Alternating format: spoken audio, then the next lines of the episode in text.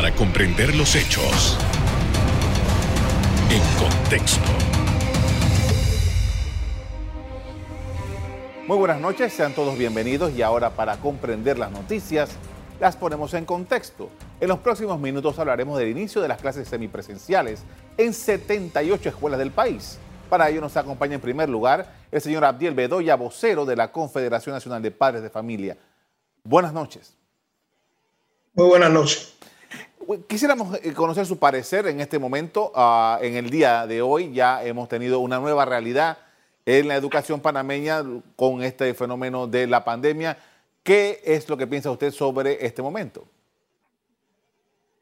Bueno, la verdad que eh, nosotros somos como parte del sistema, ¿verdad? Del proceso educativo de nuestros hijos, eh, aspirábamos a que realmente las 100 estas escuelas entraban a la semipresencial, pero de una forma u otra sabíamos que no se iba a dar. ¿Por qué? Porque no se han cumplido con algunos procesos.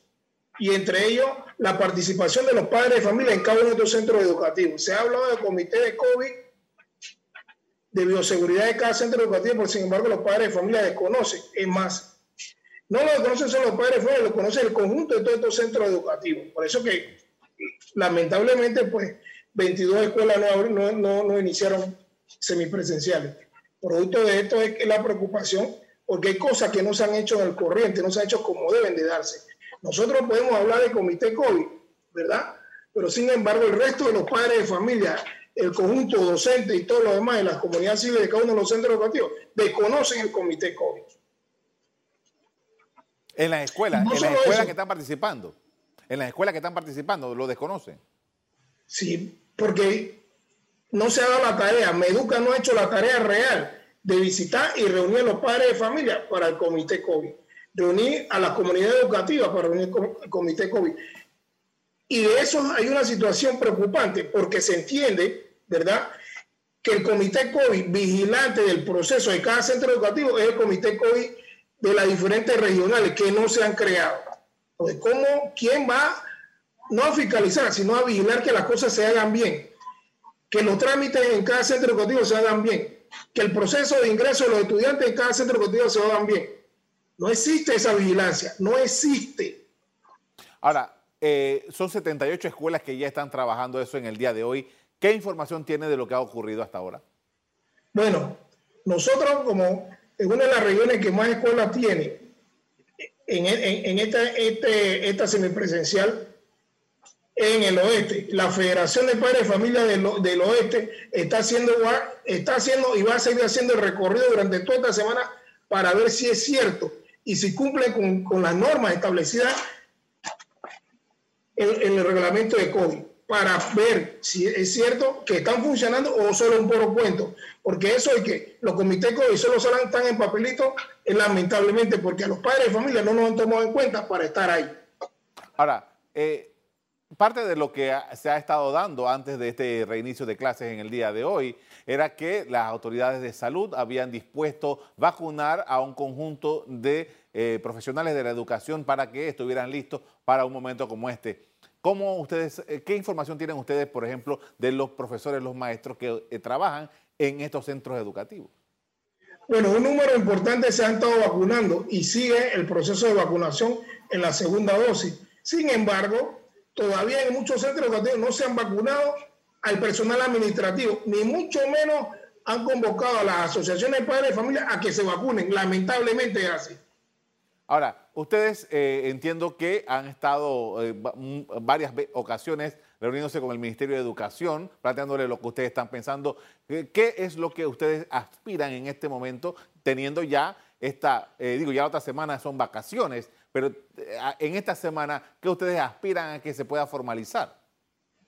Bueno, mira, por un lado, lamentable que inicien una fase de, de, de, semipresencial solo en una semana y después viene el receso.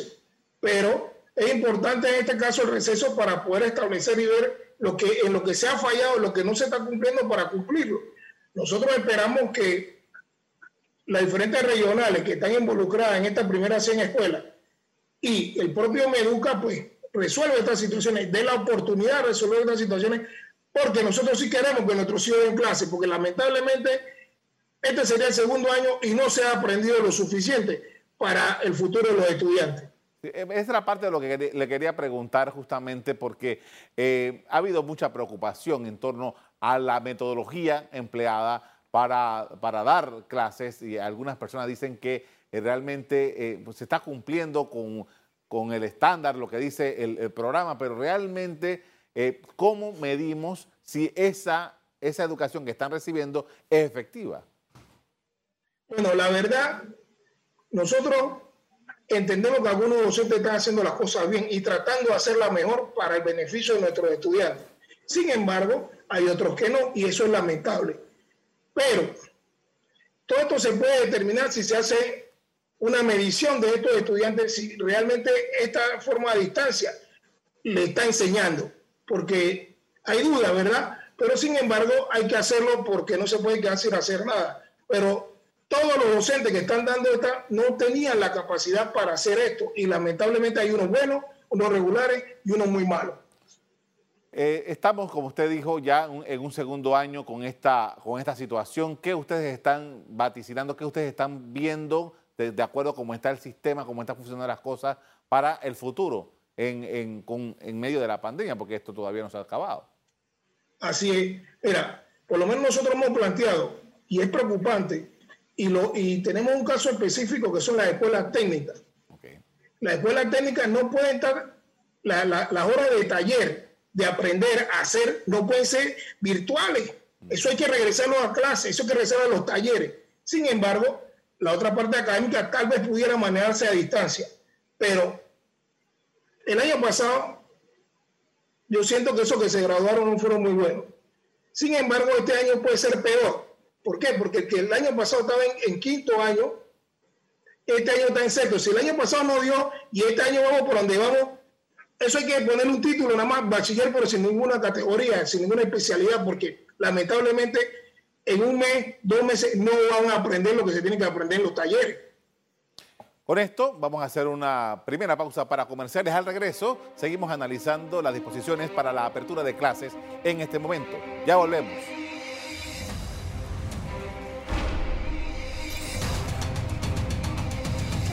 Estamos de vuelta con el señor Abdiel Bedoya, con quien hablamos del regreso a clases semipresenciales en Panamá. Y usted estaba eh, explicándonos a nosotros la preocupación que tenía acerca de la, la calidad de la educación que estaban recibiendo los estudiantes con estos sistemas eh, virtuales.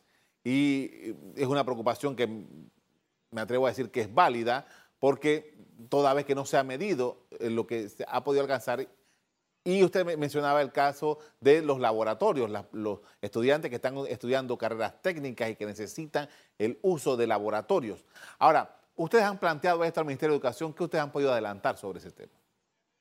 Bueno, nosotros hemos ido adelantando algunas cosas hasta desde el Consejo. Sin embargo, pues a este momento le pedimos una cita a, a la ministra de Educación, se no nos la dio se estableció, se suspendió producto de que ella tenía una gira. Sin embargo, hasta este momento no hemos recibido nuevamente la, fecha de la cita para poder plantearle todas estas situaciones que tenemos nosotros los padres de familia.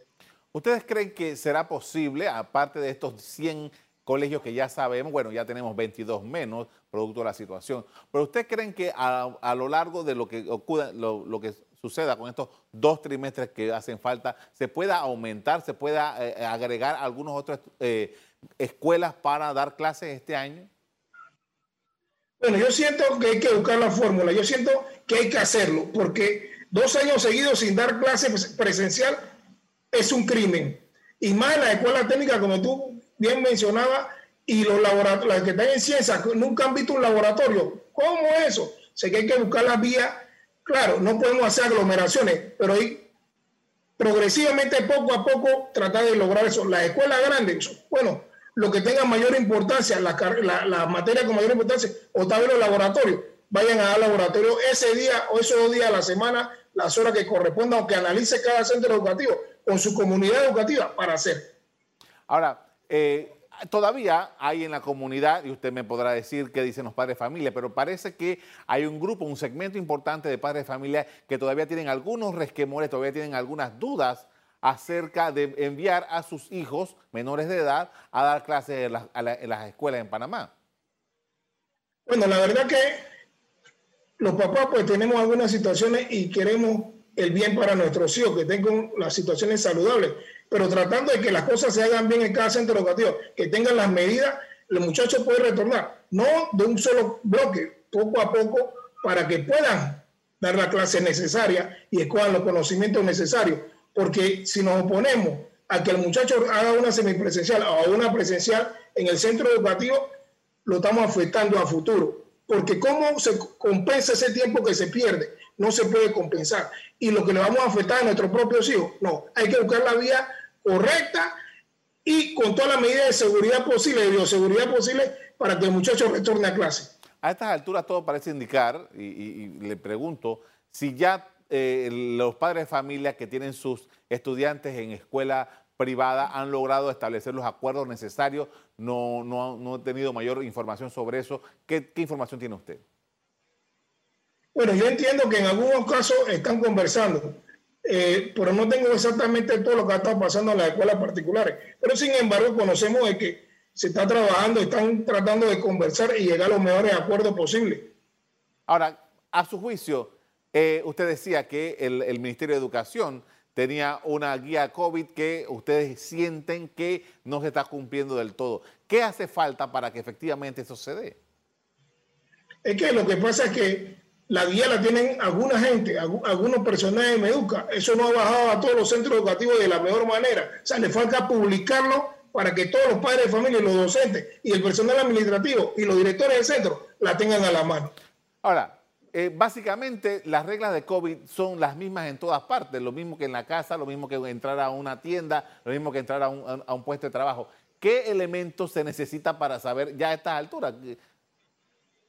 Bueno, la verdad es que hay preocupación producto de que en los centros educativos, en muchos centros educativos, no hay agua potable. O sea, hemos hablado hasta de la cosecha de agua para que por lo menos tengan donde lavarse las manos y hacer la necesidad en, en los inodoros. Pero sin embargo, vemos que eso está muy lento.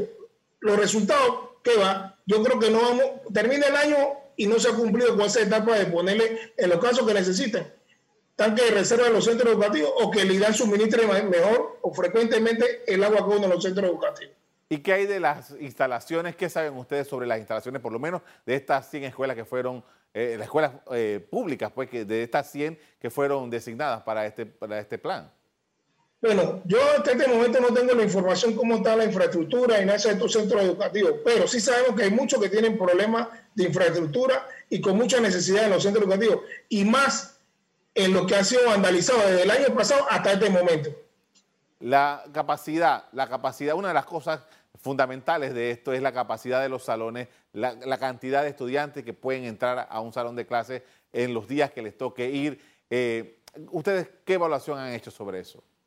Bueno, ese es un poco variable de acuerdo al centro educativo porque como algunos centros educativos están construidos hace muchos años, los salones son pequeños. Sin embargo, hemos dicho, bueno, hay que hacer la jornada larga, una dos horas a un grupo, la otra dos horas al otro grupo, pero hay que dividir los salones de acuerdo a la cantidad que tenga, de matrícula que tenga.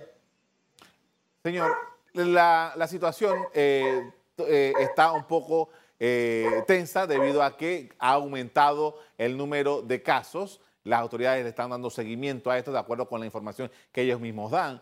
Ahora, ¿ustedes ante esta situación piensan que este proceso igual debe continuar?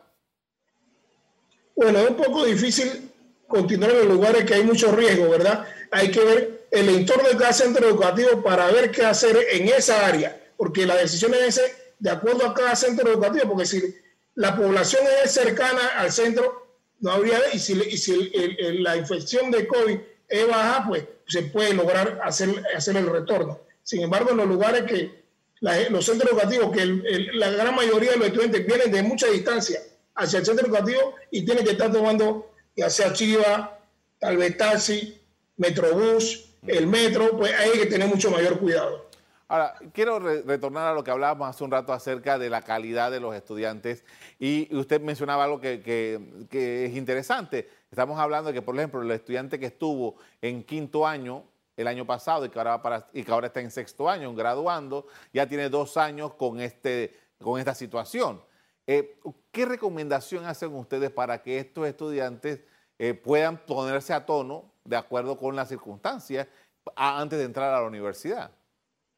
Bueno, ahí habría que ver un poco, como te decía, la necesidad de la realidad de cada centro educativo, de la población que tiene, y hacer un análisis. Si hay que decir que, como se decía antes, que eh, tener situaciones aceleradas para que ese muchacho, en vez de cuatro horas, de cinco, en vez, y, tratar de procurar ese tipo de actividades para que ellos tengan mayor tiempo de poder instruirse en los centros educativos.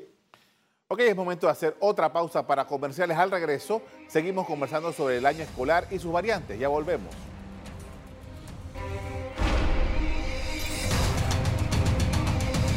En la parte final estamos de regreso conversando con el señor Abdiel Bedoya, presidente de la Federación Panameña de Padres y Madres de Familia, Confederación Panameña de Padres y Madres de Familia. Y parte de lo que, lo que ocurra en la educación panameña, bueno, en todo en, el país, pero particularmente hablando de la educación, tiene que ver con el proceso de vacunación. se adelantó la vacunación de los de los estudiantes, perdón, de los profesores, está pendiente bajar la edad de, vacunación para los menores de edad, está pendiente los padres de familia. ¿Qué evaluación hace ustedes sobre, en términos generales, el proceso de vacunación y todas las personas que están involucradas en el proceso educativo? la verdad que es preocupante ¿eh? porque Dios quiera que hablemos de, vacunar a hasta la edad de 12 años o menos de eso, para que estos muchachos puedan retornar un poco más seguros, porque no se garantiza el 100%. Sin embargo, ojalá pudieran vacunarlos a todos, para que el proceso educativo siga de mejor manera y se pueda dar esa preparación que necesitamos para los estudiantes, para el futuro, para que tengan un futuro más ameno en las universidades, porque el resultado del año pasado es cadáver. Así que, sin embargo, eh, creemos que hay que hacer el esfuerzo. El gobierno va a hacer el esfuerzo para vacunar a la mayor población posible, incluyendo los jóvenes. El presidente había dicho que para los meses de septiembre, octubre más o menos, ya estarían llegando a Panamá una cantidad bastante alta de dosis para hacer la vacunación y que se calculaba que para más o menos para ese tiempo eh, podría darse en Panamá un elevado porcentaje de la población vacunada. Tomando eso en consideración y sabiendo que para esa época justamente es que entra ya, eh, está rodando ya el tercer trimestre del, año lectivo, si con esas condiciones se podría eh, adelantar que ese último trimestre podría regresar a la escuela, ¿cómo lo ve usted? Bueno, yo lo veo que es positivo, ojalá así sea. Sin embargo, pues siento que si llegan a esta dosis y o las que tengan en el momento y pueden ponérselo a los muchachos hasta 16, 12 años, pues que se hagan en, los, centros urbanos donde hay mayor cantidad de muchachos, porque en el interior, en el campo, hay menos estudiantes en, los centros educativos, hay muchas escuelas pequeñas, pero hay que hacerlo y Dios quiera que se pueda hacer porque es la única forma de recuperar el tiempo y que el muchacho reciba mayor información educativa en su centro educativo de forma presencial. Ahora, antes de que llegara toda esta pandemia, el COVID y toda esta situación en que estamos viviendo, nosotros en Panamá teníamos una discusión, una discusión que tenía 40 años, acerca de cómo estaba el nivel de la educación en Panamá y ya sabemos toda la historia de los exámenes a los estudiantes y, el nivel en el que estaba eh, Panamá frente a, sus otros, eh, a los otros países. Esta situación se ha detenido, este, este análisis se ha detenido producto de la situación en la que vivimos. Ahora, si, estamos hablando de que la, educación regular estaba en problemas, ahora con esto virtual sabemos que no es lo más óptimo. ¿Qué nosotros vamos a necesitar, de acuerdo con su pensamiento, de ahora en adelante, del año 2022 en adelante, para retomar la senda de mejoría o de mejora de la educación panameña? Bueno, la verdad que hay que comenzar por algo. Y uno de los problemas es que no tenemos informaciones veraz. Y eso hay que hacer las evaluaciones. Hay que hacer las evaluaciones de los estudiantes, de los docentes, de los centros educativos, de los directores, del ministro, de la ministra, el que tenga, que hacer las evaluaciones. ¿Por qué? porque no sabemos lo que tenemos en este momento. Tenemos mucha dificultad en la educación y para saber hasta dónde tenemos que ir y qué tenemos, tenemos que hacer una evaluación real. Mira las pruebas que se han dado tercera y la otra hace uno, un año atrás con problemas, problemas de aprendizaje, problemas de, de, comprensión. Todo eso hay que resolverlo, pero hay que resolverlo desde la cuna para que cuando llegue el muchacho a la secundaria te informa de mayor calidad.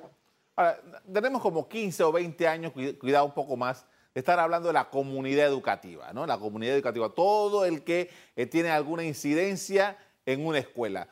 ¿Eso está funcionando? Bueno, mira, la comunidad educativa realmente no están al 100%, porque los directores de los centros educativos se creen los dueños de las escuelas y ellos son los que quieren decidir y no toman el parecer de los padres de familia ni, ni de los estudiantes. En algunos casos puede ser que lo tomen del educador y de la comunidad civil. Y es preocupante, ¿por qué? Porque ellos deciden qué se hace y qué no se hace en el centro educativo. Entonces el papá ahí está de adorno, solo para firmar. No, estamos diciéndole a los papás que se acabó eso. ¿ah? Hay que poner sus opiniones y que se le tome en cuenta. Si no se le toma en cuenta, den eso, que lo hagan ellos solos. Ahora, eh, eh, como quiera que la, comunidad necesita participar necesita estar allí para que justamente no tengamos los cuadros que hemos tenido de escuelas totalmente abandonadas, destrozadas, vandalizadas, en mal estado. Eh, ¿cuál, así, cuál, ¿Cuál puede ser la propuesta de los padres de familia para que esto realmente funcione y para que justamente tengamos escuelas de mejores condiciones y estudiantes aprendiendo como debe ser en estas escuelas? Bueno, mira, lo que pasa es que hay diversidad, ¿verdad? los centros educativos que son, que la población que va a ese centro educativo es del entorno, ahí cerquita a ella, esa gente cuida la escuela. En la capital, como vienen muchachos de todas las áreas y, realmente del mismo, del, mismo, del mismo entorno, muy pocos son los que van a esa escuela, esas son las escuelas que más vandalizan. Y es preocupante porque las autoridades saben que eso pasa, pero tú ves un centro educativo que tiene una, enorme cantidad de terreno y de edificios con un celador. Eso no funciona. Y por lógica, por lógica se entiende que debe tener mayor personal al cuidado de los centros educativos. Hubo una combinación una vez que con la policía, pero no funciona. Así que hay que ponerle, hay que hacer una mejor, eh, diríamos que una especie de seguridad a nivel de Meduca para todos los centros educativos, más en el caso de la, de, la, de la urbe, que es donde más vandalizan las escuelas. Ahora, ¿usted cree que estamos nosotros preparados o podríamos nosotros buscar la manera de prepararnos para hacer lo que hacen en otros países, que solamente llegan a una determinada escuela las personas que están en un radio determinado por las autoridades de, educación para asistir a esa escuela? Si no vives en ese radio, en esa comunidad, no vas ahí. Es que ese es uno de los problemas que hay, porque es más, hay lugares que no hay centros educativos con las carreras que quieren los jóvenes y entonces tienen que trasladarse a otros lugares. Por eso que las escuelas tal vez tienen un número importante de estudiantes, pero no viven en ese entorno. Entonces es una de las cosas que hay que resolver. La, ley o la norma establece que ese es el entorno, pero si lo hace el entorno, entonces no tiene población en el centro educativo. Ahora, también se da otro fenómeno, y, hace un par de años había una discusión, por ejemplo, en el colegio Richard Newman, porque había bajado la matrícula dramáticamente eh, y que creo que el turno vespertino tenía muchos problemas y había salones donde había, no llegaban a, no pasaban de 20 estudiantes, no, menos, 10, 12. Ahora, en esas condiciones, ¿cuál es el planteamiento? Porque si tenemos una escuela que tiene una estructura muy grande y que está inutilizada porque hay muy baja matrícula, ¿qué hacemos con eso?